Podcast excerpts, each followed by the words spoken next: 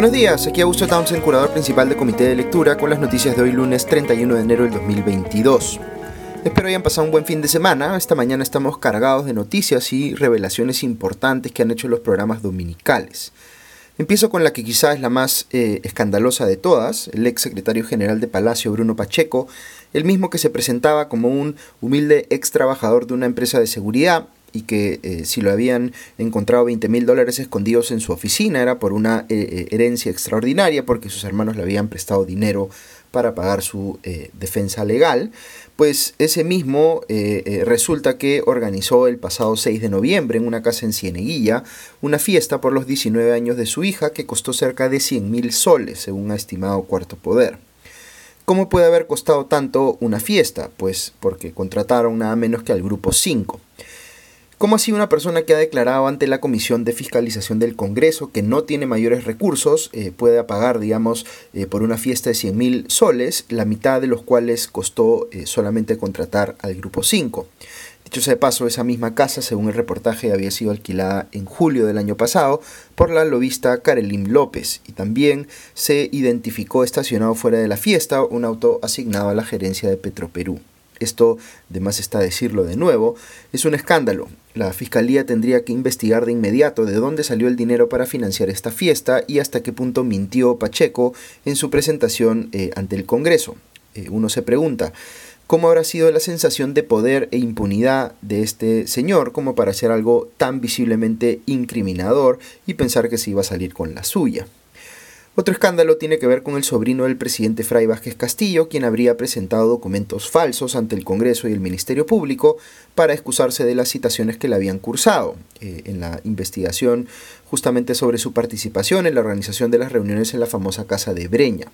Recordemos que Vázquez Castillo dijo que estaba impedido de asistir porque tenía COVID-19, pero resulta que el supuesto laboratorio que le habría hecho la prueba, eh, que salió positiva, no existe Panorama fue a la sede eh, y no había nada, solo un local alquilado. La doctora, cuyo nombre aparece en el documento con los resultados de la prueba, negó haberla aplicado y dijo que su firma había sido falsificada. Su salud confirmó además que no existe laboratorio autorizado para aplicar pruebas COVID con ese nombre. Es decir, el sobrino del presidente le mintió aquí al Congreso para no ser interrogado y solamente por eso, independientemente de lo que se le encuentre después de las, eh, en las investigaciones, ya tendría responsabilidad penal. Luego, en punto final de Latina, se reveló otro escándalo que evidencia las peleas internas que estarían ocurriendo en Palacio de Gobierno. El secretario de Palacio, Carlos Jaico, quien la semana pasada se vio envuelto en la polémica por haberse reunido secretamente con representantes de Repsol en la Embajada de España, solicitó vía un memorando al órgano de control institucional que se inicie una acción de control contra el subsecretario de Palacio, Beder Camacho, es decir, su segundo al mando por haber tenido este último dos reuniones con el comandante general de la policía, Javier Gallardo, en Palacio de Gobierno, sin haberle informado a Jaico eh, nada al respecto. Es decir, Jaico tiene reuniones clandestinas con Repsol, que no queda claro si eh, le fueron informadas a su jefe, el presidente Castillo, y Camacho tiene reuniones clandestinas con el jefe de la policía, eh, que queda claro que no le informaron de estas reuniones a su jefe Jaico. Las reuniones de Camacho con Gallardo fueron reveladas previamente por eh, un reportaje de Reporteros que muestra cómo eh, eh, estaba, digamos, directamente involucrado Pacheco, perdón, Camacho, o quería estarlo en todo caso en asuntos internos de la policía. Ya uno no sabe dentro del palacio quién trabaja para quién y en medio de todo esto pues ocurren cosas muy preocupantes como este opaco proceso de ascensos eh, y asignación de direcciones en la policía en el cual según el ex eh, eh, subcomandante de la policía Javier Bueno se habrían cobrado coimas, escándalo que precipitó la renuncia del de, el ministro Guillén este último fin de semana, cuando éste le exigió, digamos, al presidente que lo respaldara en sus cuestionamientos a la propuesta de ascensos hecha por el comandante de la policía Javier Gallardo, y el presidente Castillo prefirió ponerse de perfil. De hecho, pasaron días desde que Guillén presentó su renuncia, lo que ocurrió eh, el viernes pasado, hasta que finalmente el presidente Castillo se animó a aceptarla, lo que sucedió ayer luego de una reunión que tuvieron eh, más o menos a las 8 de la noche. Hubo eh, un trance entre una y otra cosa en el que nuevamente el presidente quiso hacer como si nada había pasado, siguió con sus actividades oficiales, como quien quiere eh, hacer eh, como que todo está normal. digamos que la renuncia de un ministro del Interior en un país donde lamentablemente la delincuencia y la corrupción son problemas rampantes y además en medio de un escándalo por no haber deslindado el presidente de las supuestas acusaciones de corrupción que involucran al comandante de la policía con quien él se siente tan cómodo. Eh, sin que percibiera, digamos, un mínimo de sentido de urgencia por reemplazarlo, peor aún dar explicaciones respecto de los argumentos por los cuales el ministro estaba renunciando, es pues muy preocupante. Eh, finalmente el presidente Castillo aceptó la renuncia de Guillén ayer al terminar esta reunión que les mencionaba eh, eh, y también confirmó la salida de Gallardo como comandante de la policía. Es decir, el mensaje que se quiere transmitir desde la presidencia es, se van los dos, uno porque ya no tenemos cómo retenerlo, después del desaire que se le ha hecho, Guillén me refiero, y el segundo, Gallardo, porque las acusaciones son muy graves y después del reportaje que les mencioné de IDL Reporteros, que ha calificado los cambios en la policía como, entre comillas, un caso masivo de corrupción, eh, era pues insostenible Gallardo en el cargo. Políticamente, sin embargo, no queda claro eh, aún qué va a pasar con la primera ministra Mirta Vázquez, quien respaldó a Guillén en su pugna con Gallardo y a quien nuevamente el presidente Castillo parece haber ninguneado. Siguiendo con el presidente, ayer salieron publicadas dos encuestas. Una de IEP muestra que su aprobación se mantiene en torno al 28%, mientras que su desaprobación sube ligeramente a 61.5%. Sin embargo, donde se ve un deterioro muy marcado es en la calificación que le dan los encuestados a cómo el gobierno está manejando asuntos como la corrupción, la pobreza o la economía, pues eh, aumenta entre 15 y 22 puntos quienes consideran que el gobierno maneja mal o muy mal estos temas. Eh, el asunto más crítico es, sin embargo, la lucha contra la delincuencia, eh, donde un 72% evalúa la gestión del gobierno actual como muy mala o mala.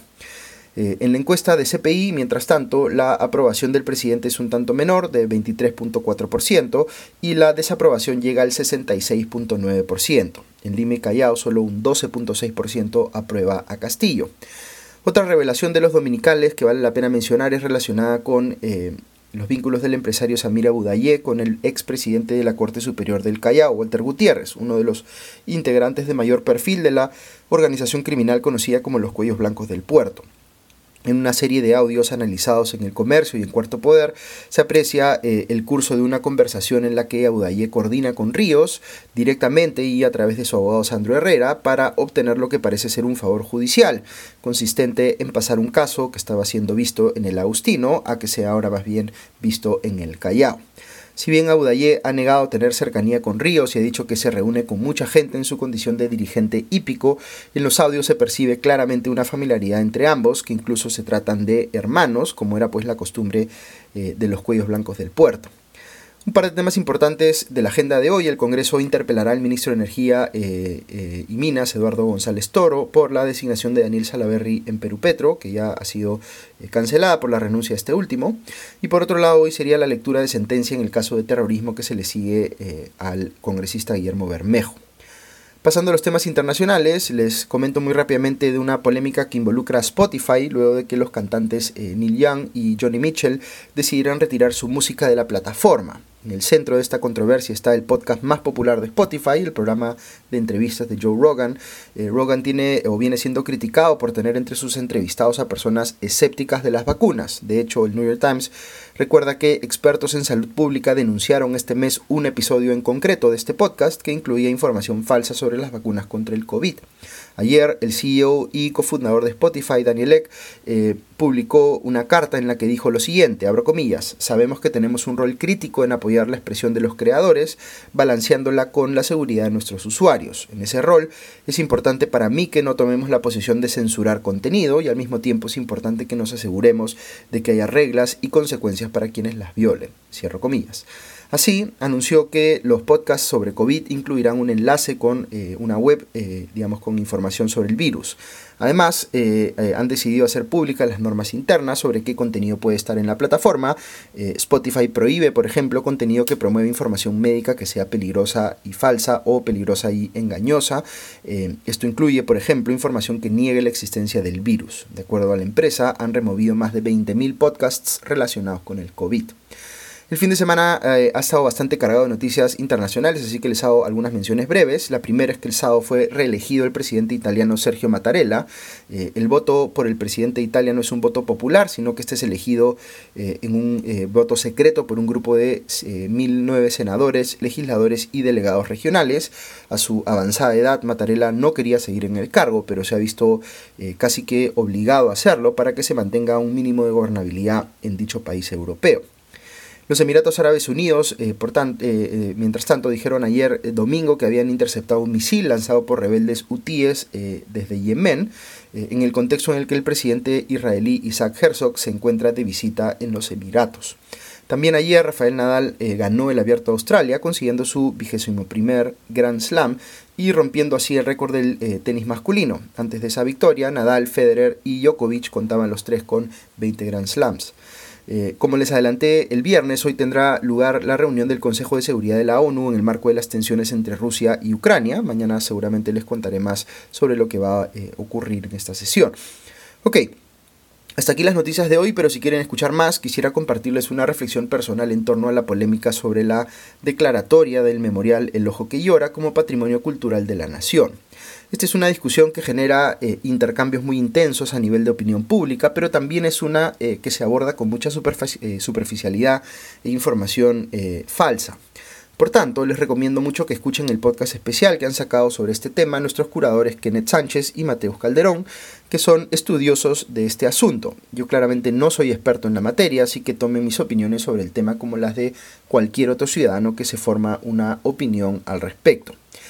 Empiezo diciendo que no encuentro eh, sustento en decir que El Ojo que Llora es un memorial pro-terrorista. Creo que toma una decisión que es indudablemente controversial, la de rememorar los nombres de las víctimas de atentados terroristas junto con los nombres de personas acusadas de terrorismo que murieron, por ejemplo, en el penal El Frontón. Detrás de esta controversia hay una discusión muy válida sobre qué entendemos por víctima en el contexto de la época de terrorismo que vivió el país. De un lado están quienes consideran que no se puede equiparar a los bandos en batalla en el llamado conflicto armado interno, que es, dicho sea de paso, una calificación legalmente precisa y que puede coexistir perfectamente con el reconocimiento de que hubo terrorismo en el Perú. Eh, porque lo que hubo eh, en, el Perú para las personas que están en este primer grupo fue un asalto a la democracia por la vía de la lucha armada con acciones terroristas, frente a lo cual la democracia peruana se defendió. No hay equivalencia moral ahí y por tanto no puede ponerse en una misma categoría a quienes murieron eh, de uno y otro lado. Luego, eh, en un segundo grupo, digamos, están quienes consideran que las Fuerzas Armadas cometieron excesos contra los propios ciudadanos del país, que también deben ser eh, enérgicamente condenados, al igual que los actos eh, de, digamos, los grupos terroristas, y que no es posible superar una época tan trágica como la que vivió el Perú en ese entonces si no somos hidalgos en reconocer lo que se hizo mal de ambos lados. Eh, yo puedo empatizar, creo, con eh, ambos lados del debate y criticarlos también por cosas en las que creo que el lado opuesto tiene razón y que ellos menosprecian.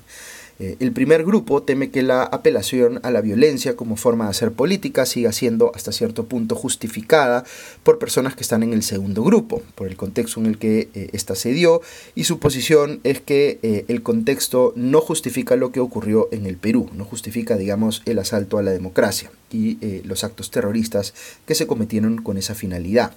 Hay aquí también un deseo de eh, que quienes sienten que estuvieron menos dispuestos a cuestionar esa apelación a la violencia sean sancionados políticamente de forma más dura, porque lo que ven eh, las personas que están en este primer grupo es que se han reconvertido y siguen buscando el poder solamente que por otros medios. Eh, hay por supuesto mucha sobresimplificación en esta visión. La tendencia, a pesar que la apelación a la violencia es un elemento transversal en la izquierda, por ejemplo, cuando no lo es, y cierta miopía en no ver que sí lo es en márgenes del lado opuesto. Por ejemplo, hay también una extrema derecha con impulsos violentistas. Con el segundo grupo tengo una coincidencia en el sentido de que creo efectivamente que el concepto de víctima es complejo y esta no es una conversación que deba ser sobresimplificada. Creo que es importante hacer la distinción que hace Cecilia Méndez de hablar o, de diferenciar, digamos, entre hablar de terroristas y hablar de personas que han cometido terrorismo. Esto no con afán de minimizar la gravedad de los actos terroristas, sino para entender que estos no son el resultado de una eh, especie de mal encarnado en algunas personas, sino de su propia agencia de sus propias decisiones, que las personas eh, no tienen el mal codificado en su genética, pero sí pueden cometer atentados atroces y que es preciso analizar con cabeza fría por qué lo hacen y encontrar así mejores formas de evitar el afloramiento de la violencia en una sociedad. Esta es una pretensión muy válida.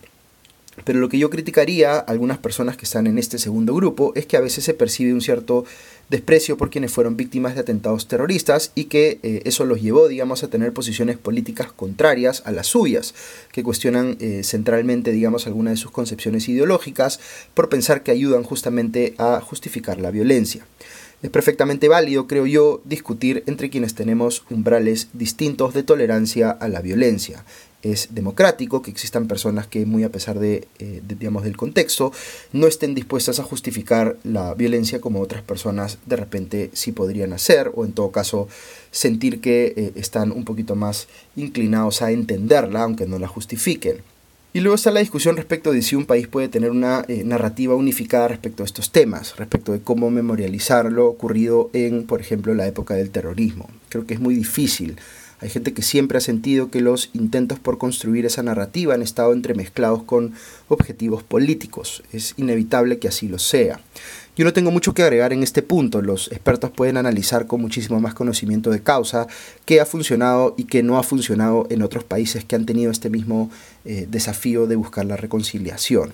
Pero la pregunta clave para mí es cuán realista es pretender desde la política pública que no solo haya entendimiento de lo que pasó, sino que haya reconciliación de verdad porque ese es el objetivo detrás eh, del cual yo sí me puedo poner. Todas estas diferencias de opinión que les acabo de mencionar son válidas y muy difíciles de sortear, indudablemente, pero sí siento que a veces eh, mucha gente ya tiró la toalla, que siente que el país es un, que el Perú es un país irreconciliable, que mejor vivir todos en la seguridad de la tribu que nos representa y no tenderle la mano y mostrar cierta vulnerabilidad frente a quienes están del otro lado. En este país han ocurrido cosas atroces, como el terrorismo, como la esclavitud, como la servidumbre. Tenemos niveles de polarización política que nos hacen prácticamente ingobernables. Los niveles de confianza interpersonal que tenemos son los de un Estado fallido. Tenemos mucho en contra. Y sin embargo, no pierde uno la esperanza de que este país pueda salir adelante, más allá de nuestras diferencias ideológicas o políticas, que podamos hacer el esfuerzo real de entendernos y salir adelante desde la empatía y el reconocimiento del otro como un interlocutor válido. No vamos a ponernos de acuerdo en todo, pero tendríamos que ponernos de acuerdo en algo, que es eh, posible avanzar, aunque sea de a poquitos que todos podemos poner de nuestra parte, aunque el ejercicio de hacerlo sea incómodo, porque la democracia es incómoda. Pero es lo mejor que tenemos para salir adelante, para encontrar formas de reconciliarnos, aunque mantengamos discrepancias intensas sobre cosas que ocurrieron en el pasado y que por supuesto debemos seguir discutiendo. Que estas discusiones tengan, aunque sea escasa, una pequeña probabilidad de llevarnos a todos a buen puerto y aferrarnos a eso con todo lo que podamos. Ok, eso es todo por hoy. Eh, este es ciertamente eh, un tema complicado para reflexionar y aquí naturalmente van a haber personas que estarán de acuerdo y otras que no, pero eh, como siempre en todos los temas aquí en Comité de Lectura nosotros recomendamos tener mente abierta para conversar, para tener la digamos, disposición de escuchar a quienes piensan distinto y tratar de entender mejor los problemas para formarse una mejor opinión al respecto.